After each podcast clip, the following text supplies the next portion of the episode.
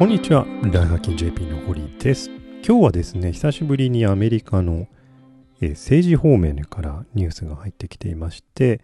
えー、1月のね、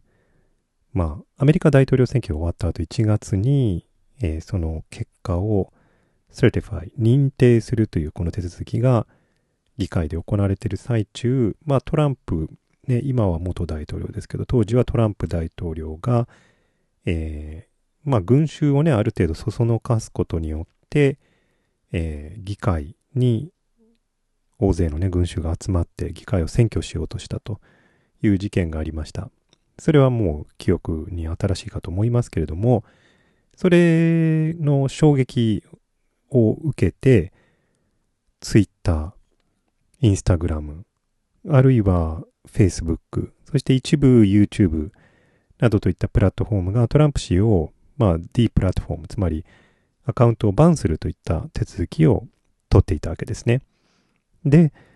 えー、Twitter に関してはね、永久バンという形になったんですけれども、Facebook に関しては、えー、まあ永久なんですけれども、第三者委員会によって、この手続きが妥当であったかということの調査がありまして、その結果がですね、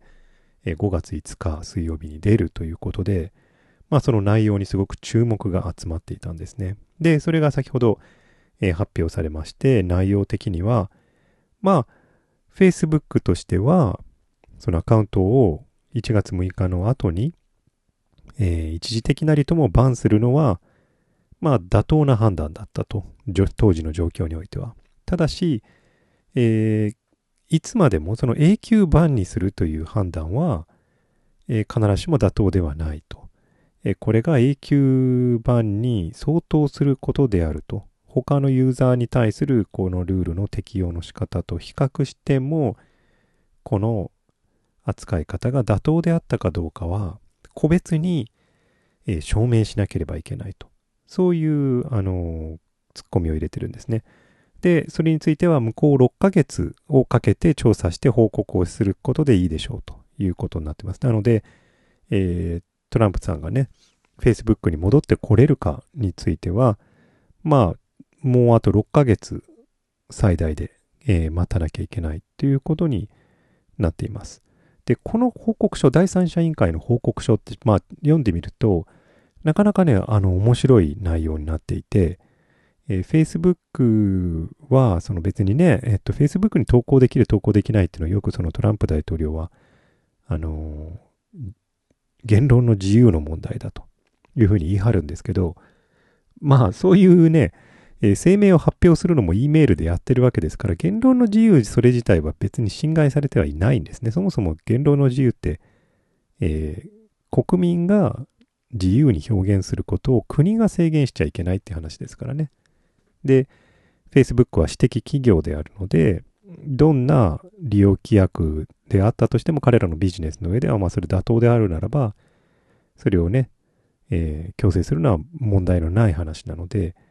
Facebook の利用規約に反しているならば、バンする権利はあるわけです、Facebook に。なので、言論の自由っていうのとはちょっとまた話がずれてくるんですけれども、えー、だとしても、この第三者委員会が見つけた、その指摘した内容の中にちょっと含まれているのが、Facebook 自身が、こう、トランプさんの投稿によって利益を受けてた部分があるでしょうと。トランプさんが投稿する、そしてその支持者の人たちがシェアする、そしてそのシェアした先にやっぱ広告が貼り付けられている、えー、そういったことを通して、Facebook のアルゴリズムがどれだけトランプさんとその支持者たちのシェアによって利益を受けていたのかと。アルゴリズムはどれだけ彼をひいきするようになっていたのか。で、こう何かことが起こった後で、いやトランプさんはひどいね、こう、先導者だから、だから Facebook にいてもらっては困りますよっていうのは簡単だけど、その前に君たちプラットフォームとしてどれだけアルゴリズムで彼を優遇して、そこから利益を受けて、つまり自分たち自身がこの問題の一端を担っていたくせに、なんでそこで、こう、トランプさんだけの責任と言い切れるのかっていう、そういう指摘をしてるんですね。これはね、なかなか痛い。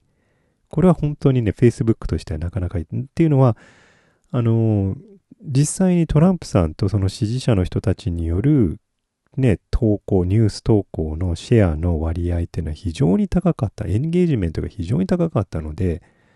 Facebook はこれでもうボロ儲けしてたっていうのはこれ2016年ぐらいの頃からよくわかってることなんですね。そこに向けてアルゴリズムをやっぱり最適化してる部分もあったわけですから。だから、そこを開示した上でなければ、この決断が妥当であったかっていうのは言えないんじゃないですかっていう、そういうツッコミが入れててですね。で、その点に関しての質問を50種類ぐらいしてるけども、そのうちのね、10種類ぐらいかな、は、Facebook の当局のあのね、運営の方から答えはなかったと。えー、いくつかについては、例えば、あの、法的な問題で答えられないとか、プライバシーの問題で答えられないとか、えー、そういったいろんな理由を挙げて答えられないというふうにしているけれども、ある程度はこれに対して説明がない限り、このトランプさんをバーンするという決断が公平に行われたのかということに対する答えにはなってないんじゃないかというツッコミがされています。これはね、大きいです。で、えー、実際にですね、トランプさんが Facebook に戻ったとしてどれほどの大きな影響があるのかというと、えー、見た目上ではそこまで大きな影響はないかもしれません。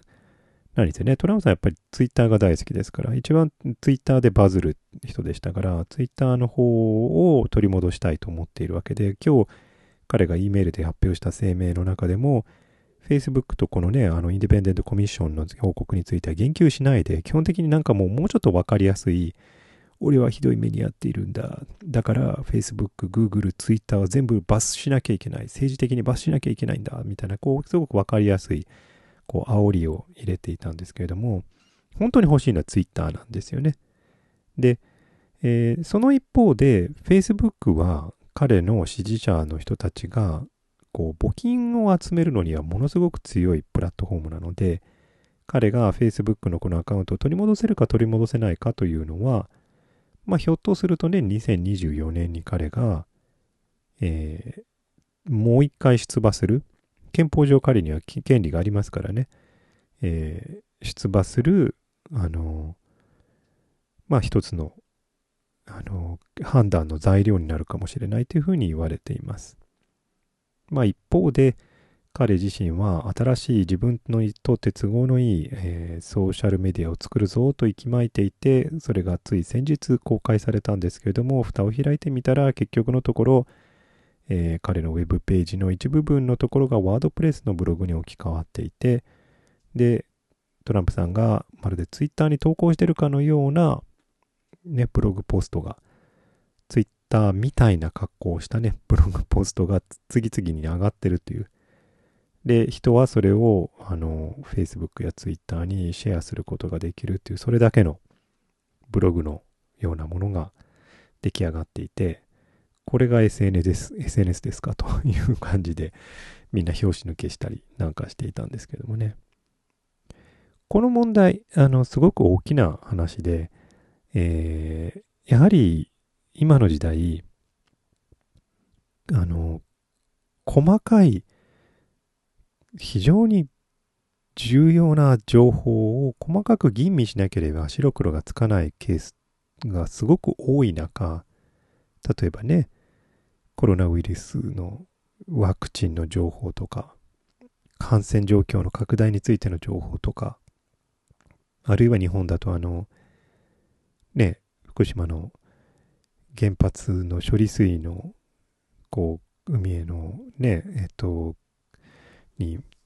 あの、流すか流さないかといったこの情報とかも、こう、非常にややこしい情報がたくさんあるんですよね。で、そんな140文字で収まらないようなものが多い中で、でもやっぱり政治家はこの140文字ぐらいで煽る、決めつけるといったことで結論を促そうとするわけですね。我々の側もそれ以上のものに対する忍耐を失いつつありますから、こう、どんどんどんどんとね、あの、物事がサウンドバイト化していく中で、え、これでいいのかと。そうすることによって SNS とかチェックが入らないメディアに過大な権力を与えすぎになってしまいませんかと。その結果結局損をするのは、まあ、民主主義であり我々全員であるという考え方がだいぶね浸透してきたのでこれはねアメリカだろうとは日本だろうと同じなので日本でもそういった議論とか視点といったものがねどんどんと定着するといいんですけれども、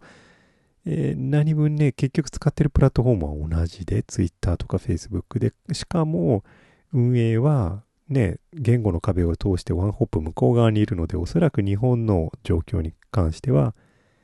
まあ、ね、欧米ほどには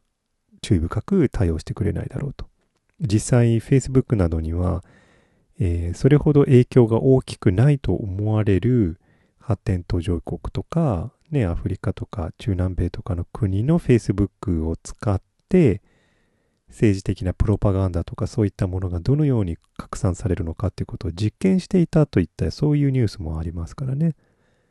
なので、えー、こういったものが次にどういう結論をね、導いていくのか、トランプさん戻ってこれるのかと、あの、どうか、あるいはね、えー、こういった SNS の言論にを支えているインターネットの自由を支えているバックボーンであるね法律といったものに手が加えられていくのかとかそういったことは引き続きね注目して見ていった方がいいのかなと思います。ということで今日はトランプさんが Facebook に戻ってこれるかを決める Facebook オーバーサイトボードの決断についてのニュースでした。これまた6ヶ月後にねまた続報があると思いますので、その時また紹介したいと思います。それでは今日はここまでです。ではでは。